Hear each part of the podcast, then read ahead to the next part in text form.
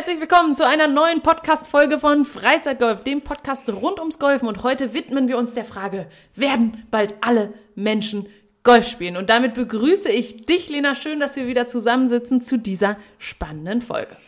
Ich freue mich auch, äh, ganz besonders freue ich mich auch über unsere Optimierung, ähm, die wir uns gegönnt haben, um die Tonqualität weiter zu verbessern. Wenn ihr unseren Videopodcast auch anschaut, werdet ihr es bereits bemerkt haben. Wir haben jetzt Mikrofonständer und damit freie Hände zum Gestikulieren. Ja, das ist vor allem Lenas Ding, aber darum soll es heute gar nicht gehen, denn es soll um Indizien, Beweise, Fakten gehen, die dafür sprechen, dass bald der Golfsport wesentlich populärer ist, als er es jetzt noch ist. Wir haben eins, zwei, drei, vier. vier.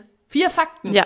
Vier Bereiche, die wir ansprechen wollen, die wirklich maßgeblich dafür sorgen, dass hier richtig Musik drin sind, ist, es sind fünf Fakten. Aber Lena, vielleicht erinnerst du dich nicht an alle und vielleicht kennst du auch noch nicht alle. Deswegen freue ich mich natürlich auch, dass du heute hier etwas Neues lernen willst. Im ersten Bereich geht es um neue Brands, die auf den Golfmarkt gehen, beziehungsweise für den Golfmarkt neu sind. Denn die Brands kennt man sicherlich von der einen oder anderen Stelle schon. Aber dass sie jetzt wirklich Golfmode, Golfkollektionen rausbringen, ist ja, ganz richtig. Soll ich einfach mal sagen, wer es ist, wen wir da raus. recherchiert haben? Wahrscheinlich gibt es auch Fashion Biene, genau. Fashionista, Golf-Influencer. Okay, das war jetzt übertrieben, aber starte einfach. Genau, also es gab vor allem zwei Marken, die uns ähm, irgendwie in Erinnerung geblieben sind, weil es eigentlich untypisch ist, dass sie eben auf den Golfmarkt gehen, zumindest wenn man sich die Marken derzeit äh, anschaut. Und das sind äh, Lululemon und äh, Zara. Äh, Lululemon kennt man irgendwie so als Yoga-Mom. Ähm, Fabrikat, äh, was äh, irgendwie ja Yoga Pants und äh, schön äh, elastische Tanktops äh, gut verkauft und jetzt eben auch äh, in den Golfmarkt geht, was eigentlich erstmal mit der Marke an sich äh, so gar nicht äh, zusammenpasst, zumindest äh, äußerlich.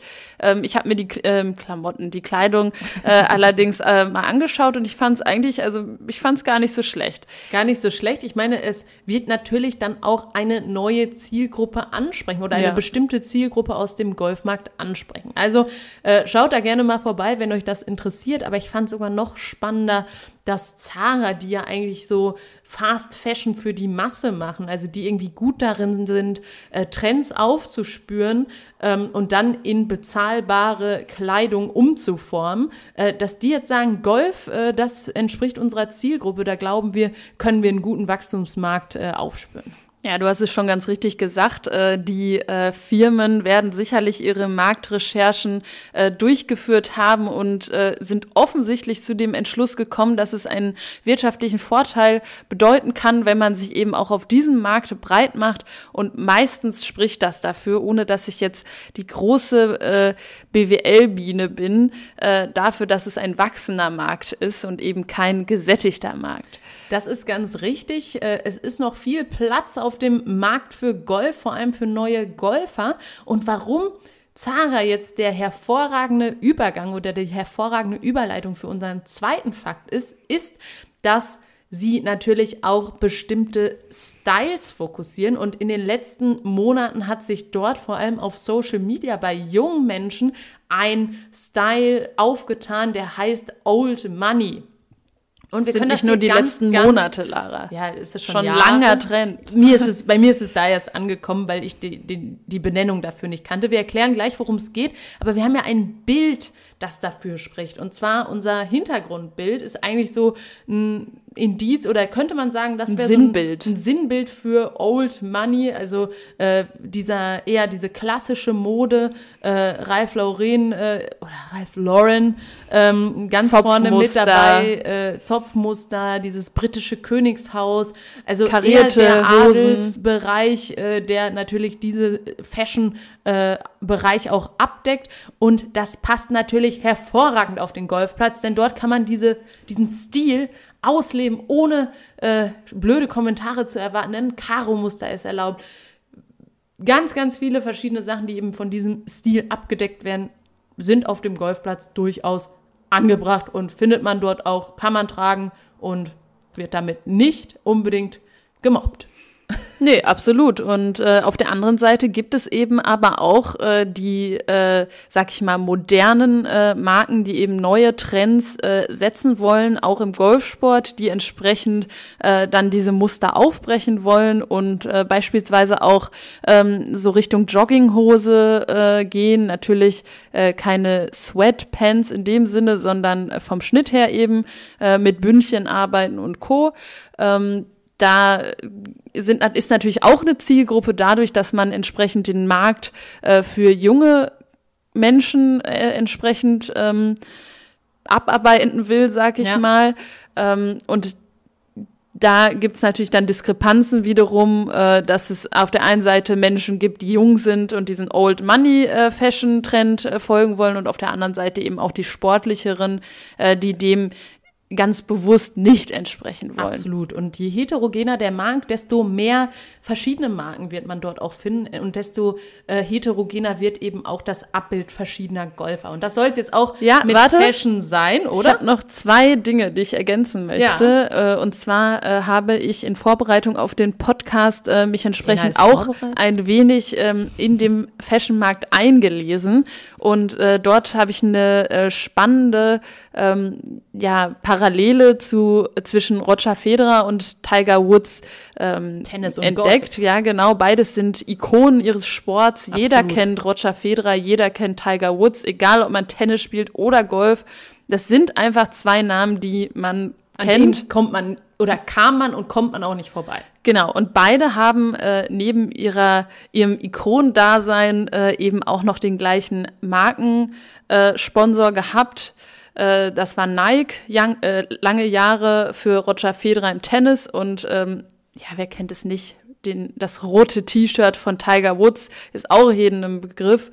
Ähm, Federer und äh, Tiger sind aber jetzt irgendwo natürlich auch in die Jahre gekommen, in Anführungsstrichen, was ihre Leistung nicht äh, schmälert, aber was natürlich heißt, dass entsprechend neue Sportler eben auch äh, Erfolge hervorbringen so dass Nike gesagt hat, äh, wir trennen uns von Roger Federer. Roger Federer hat ähm, sich dann neue Brands gesucht, äh, die ihn sponsern und das ist zum einen Uniqlo. Das ist auch ein, wer sich in diesem Fashion-Bereich ähm, viel bewegt, ein Shop, an dem man nicht oder eine Marke, an der man nicht vorbeikommt.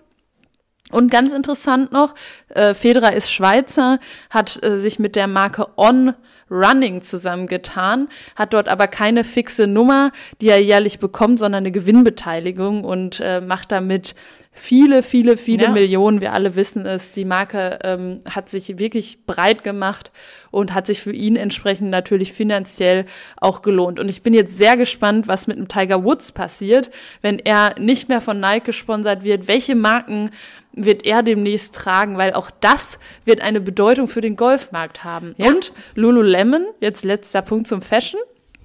Fashion-Punkt. Ähm, Ina, ist da richtig Ent, da ist ein Feuer in dir entfacht. nee, ich habe einfach viele Infos zusammengetragen, die aber entsprechend ähm, alles Indizien dafür sind, dass Golf an Beliebtheit gewinnt, was mich natürlich sehr freut. Ähm, Lululemon hat entsprechend den ersten Profigolfer unter Vertrag hm. genommen ähm, und äh, auch da sieht man, ja, die meinen das ernst und die wollen entsprechend auch ihre Marktanteile sichern. Ganz, ganz spannend. Wir haben jetzt schon über die, äh, den Modebereich gesprochen, aber es fällt eben auch auf, dass immer mehr berühmte Leute ihr Hobby auch mit anderen teilen. Und da sind natürlich so bekannte Sportgrößen dabei, von denen das gar nicht mehr so das Geheimnis war. Ein Thomas Müller, ein Philipp Lahm, äh, ganz, ganz viele Wintersportler, äh, die auch ähm, ja damit in den Medien waren, weil eben, weil sie eben an bestimmten Charity-Turnieren teilgenommen haben, aber eben auch Leute, die ganze Generationen Generation prägen und auch generationsübergreifend begeistern. Und zwar zum Beispiel Leute wie Harry Styles oder bestimmte YouTuber, die man einfach jetzt auch auf dem Golfplatz sieht. Und das führt natürlich dazu, dass äh, immer mehr junge Leute sich auch dafür interessieren und eben sehen, okay, meine Vorbilder, die spielen auch Golf, mich interessiert das auch, ich probiere es mal aus. Definitiv. Und äh, One Direction ist, glaube ich, äh, sehr stark auf dem Golfplatz vertreten, was natürlich gerade die Jüngeren ähm, ansprechen wird, äh, die auch teilweise noch ein bisschen jünger sind als wir. ähm, das ja. wird sicherlich einen Einfluss haben und äh, nicht zuletzt auch Sportler aus anderen Sportarten. Bevor du jetzt äh, übergehst, ich meine, bei One Direction gibt es ja auch nur eine Richtung und zwar zum Loch. One Direction halt, ne? genau, ich denke, daher kommt der Name. Ja. Aber ähm, Harry Styles natürlich mit seiner Solokarriere wirklich prägend für eine ganze Generation. Und ich glaube, das hat schon nochmal einen ganz, ganz anderen Einfluss und eine ganz, ganz andere äh, Perspektive, die junge Menschen dadurch, oder die seine Fans, ich finde es immer doof, das in Alter ja. zu kategorisieren, seine Fans Hast auf den Golfsport, ähm, ähm, ja, wie die eben da drauf blicken. Ja, und den entsprechend auch zugänglich zu machen, als quasi als Vorbild voranzugehen und zu sagen, hey, das ist äh, ein tolles Hobby, probier es einfach mal aus und schau, ob es was für dich ist, quasi diese äh, Mauern runterzubrechen und zu sagen, ähm, auch ich spiele Golf, ähm, mir macht das Spaß Vielleicht macht es dir auch Spaß. Sei ein bisschen mehr wie Harry. Ja, genau. Wenn das die Motivation ist, dann ist das auch in Ordnung. Auch in Ordnung. Ich meine, es kommt ja nicht drauf an, wie man da hinkommt, denn über den nächsten Punkt haben wir auch schon mal in einer Podcast-Folge gesprochen. Und zwar zeigt eben auch, dass Netflix in den Live-Event-Bereich über ein Golf-Event einsteigt, auch, dass ein gewisses globales Interesse daran besteht. Und zwar hat Netflix natürlich die optimale Datengrundlage herauszufinden, wie Menschen zu bestimmten Themen eingestellt sind. Und ich gehe mal ganz stark davon aus, dass dieses Live-Event auf der Basis von drei Analysen entstanden ist. Und zwar gibt es drei Dokumentationen, Reportagen, ähm, die eben thematisch dort vereint werden. Und zwar gab es einmal diese Kinderserie The Short Game. Lena hat es nämlich gerade nachgeguckt, oder ich vergesse das immer, äh, wo es darum geht, wie wirklich junge, junge Kinder in der Lage sind, ein Turnier auf höchstem Niveau äh, durchzuspielen. Äh, dort wurden verschiedene Kinder begleitet, äh, einmal, äh, es war total spannend, ähm, deren Alltag auch zu beobachten, wie hart die daran ja. arbeiten, dort gut zu sein. Ähm, und ich denke, diese ähm, Dokumentation ist sehr gut angekommen, Absolut. genauso wie Full Swing, äh, wo man eben heraushören konnte, wie viel Konkurrenzkampf mittlerweile dann auch äh, bei diesen verschiedenen Wettbewerben war, auch wenn es einen Turnaround da gab, ja. aber darum soll es heute gar nicht gehen. Wird es auch eine zweite Staffel übrigens von geben. Ja, cool, weil dann, äh, das würde auch nicht passieren, wäre das jetzt nicht ja. super spannend. Genau. Ähm, und der dritte Bereich natürlich Formel 1 und das hat man gekoppelt, Netflix Cup. weil man einfach sagt, okay, ähm, das passt zusammen, das ist vielleicht auch eine Zielgruppe, da gab es irgendwie viele Leute. Genau. Und ähm, das ist natürlich von der Datenbasis ein ganz, ganz großes Indiz dafür, dass es dort äh, bestimmte Potenziale gab, äh, die man damit bedienen wollte. Ja, in Bezug auf Netflix muss man natürlich sagen, dass es hier eher um internationale Daten geht. Also es ist keine rein keine, deutsche ja. Produktion. Im Gegenteil, äh, sie war entsprechend auf Englisch, war auch zu erwarten. Ähm, aber auch da hat man gesehen, dass viele Deutsche entsprechend auch äh, sich zumindest mal im Nachgang äh, den Netflix Cup angeschaut haben und ähm, dass das auch in Deutschland ein Thema ist, was so von der Nische vielleicht nicht loskommt, aber dass die Nische zumindest mal größer wird. Absolut. Und es gibt aber noch ein Indiz, was auch für den deutschen Golfmarkt spricht oder der, ähm, der Fakt spricht dafür, dass auch Deutschland vor dieser Entwicklung, von dieser Entwicklung nicht ausgenommen ist. Und zwar die Eröffnung von golfspezifischen Angeboten, wie zum Beispiel Topgolf. Bei uns in der Nähe ist es dann Topgolf Oberhausen, wo ich auch immer mehr in meinem Bekanntenkreis sehe, dass äh, dort nicht Golfer hinfahren und so ein bisschen diese Bowling-Atmosphäre auf das Golfen übertragen. Finde ich auch total spannend und für viele auch der erste Einstieg oder der erste Ansatzpunkt, um zu sagen, Moment mal, das macht mir doch ganz schön viel Spaß. Äh, ich gucke mal, was hier lokal so geht. Ja, ich weiß nicht, äh, wie es in deinem Freundeskreis äh, war. Ich habe durchweg positive Stimmen eigentlich gehört. Die wenigsten, die absolut verzweifelt waren und gar keinen Bock auf Golf hatten danach. Ähm, was natürlich schön ist zu sehen, dass man durch so eine Atmosphäre entsprechend auch es schafft, Leute davon zu begeistern. Auch hier wieder Mauern äh, runterzubrechen, ähm, eine, einen ganz einfachen Kontaktpunkt zu schaffen, der ganz weit weg ist von all den Vorurteilen, die sich um den Golfsport entsprechend ähm, hartnäckig halten. Deshalb äh, ist das ein super Angebot, äh, was sich an alle richtet. Es gibt aber natürlich auch fortführende Angebote Absolut. für Leute, die bereits Golf spielen, sich aber entsprechend weiterentwickeln wollen. Ähm, ich, äh, mir fällt da, fallen da die Indoor-Golfsimulatoren ein, wo man auch so quasi Longes für sich buchen kann, dann am Training, äh, am Training, am, das sage ich immer, ne, an der Technik äh, arbeiten können oder auch ähm, Plätze simuliert spielen können. Ja. Auch das ist eine schöne Atmosphäre. Und ähm, ich persönlich war auch äh, noch beim City Golf in Stuttgart, liegt äh, direkt am Wasser, ist auch eine sehr, sehr schöne Range, ähm, auch auf mehreren Ebenen und dann entsprechend auch noch ein Kurzspielplatz äh, dazu. Hat richtig Spaß gemacht, kann auch jeder quasi einfach hingehen. Ja. Und ähm, da öffnet Golf natürlich auch die Tür Luft dann schnuppern. eben für neue Leute in dem Sport. Und eine Sache wollte ich dir noch erzählen. Ähm, habe ich dir, äh, ich habe mir das Reel gespeichert, wollte es dir eigentlich noch zeigen. Aber gut, dass wir uns mindestens einmal die Woche so intensiv über Golf austauschen. Ähm, ich habe nämlich gesehen, da war ein Trainingszentrum für Golfer. Also da gab es eine Freitrainingsfläche, äh, wo man dann natürlich viel an der Rotationskraft und an bestimmten Muskelgruppen, die mit dem Golfschwung natürlich auch zu tun haben, arbeiten konnte. Auf der rechten Seite waren dann verschiedene Golfsimulatoren und dann gab es noch mal so einen Bereich zum Socializen und das hat für mich irgendwie total Sinn ergeben ja, und dachte absolut. ich, ja, wo das ist klingt das? spannend. Irgendwo im Süden Deutschlands. Aber ich glaube, je mehr Angebote es an der Stelle gibt, desto äh, mehr äh, wird das auch genutzt. Und ähm, ich glaube, dass diese Konzepte auch immer eine, äh, eine gute Möglichkeit sind, um einen äh, Sport beliebt und populär zu machen. Und das sind eben alles Sachen, die dafür sprechen. Und wenn du jemanden hast, den du auch vom Golfsport überzeugen möchtest, mit dem du unbedingt mal eine Runde spielen willst, derjenige aber noch nicht so ganz aus den Pushen kommt, dann schick ihm doch mal diese Folge und zeig ihm, äh, wie viel Musik hier gerade äh, drin ist, wie viele Leute auch anfangen, was alles möglich ist. Würde uns freuen.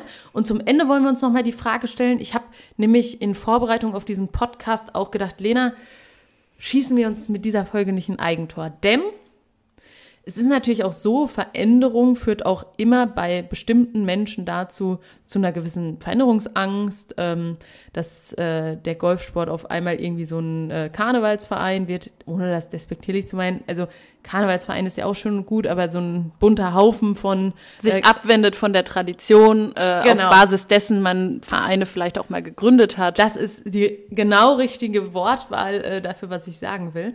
Ähm, und ich höre bei dir viel Positives raus. Also ich höre bei dir heraus, ja, ich finde das gut. Ähm, wie würdest du die äh, Situation einschätzen oder machst du dir da auch genau die gleichen Gedanken oder wie siehst du das? Ja, also ich bin schon jemand, der den Wandel auch als positiv äh, wahrnimmt. Ähm, das ist einfach der Zahn der Zeit, der es erfordert, dass auch im Golfsport äh, bestimmte Veränderungen ähm, ja, sich irgendwie einbürgern. Ähm, die Gesellschaft ist so dynamisch geworden, dass man eben nicht mehr sagen kann, wir haben jetzt hier eine Gründungsgruppe von x Leuten und wir können uns darauf verlassen, dass sie bis an ihren Lebensabend entsprechend in dieser Gruppen, in diesem Gruppengefüge auch bleiben.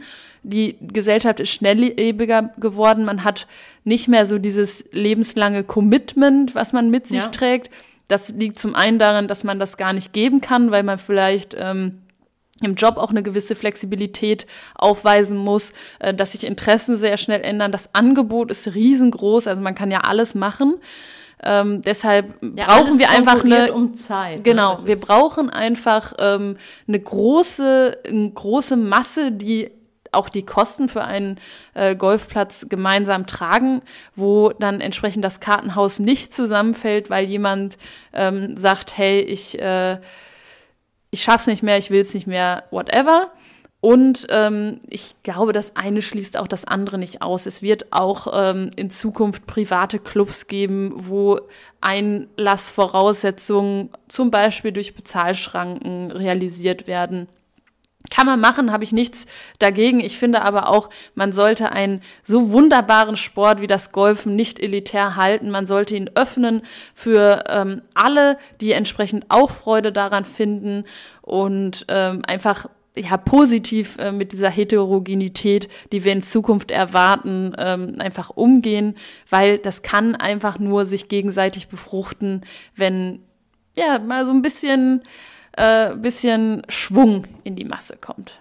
Und um Schwung geht es ja ganz oft beim Genau. Golfen und das ist damit ein ganz, ganz schöner Abschluss von dieser Folge. Natürlich würde uns auch interessieren, wie ihr das Ganze seht. Sagt ihr, wir liegen mit unseren Vorhersagen hier komplett falsch? Wir lesen die Zeichen einfach komplett ähm, unterschiedlich, äh, wie sie gemeint sind. Sagt es uns gerne, schreibt es uns gerne und äh, ja, wir freuen uns, von euch an der Stelle zu hören und ansonsten bis zur nächsten Woche. Ciao!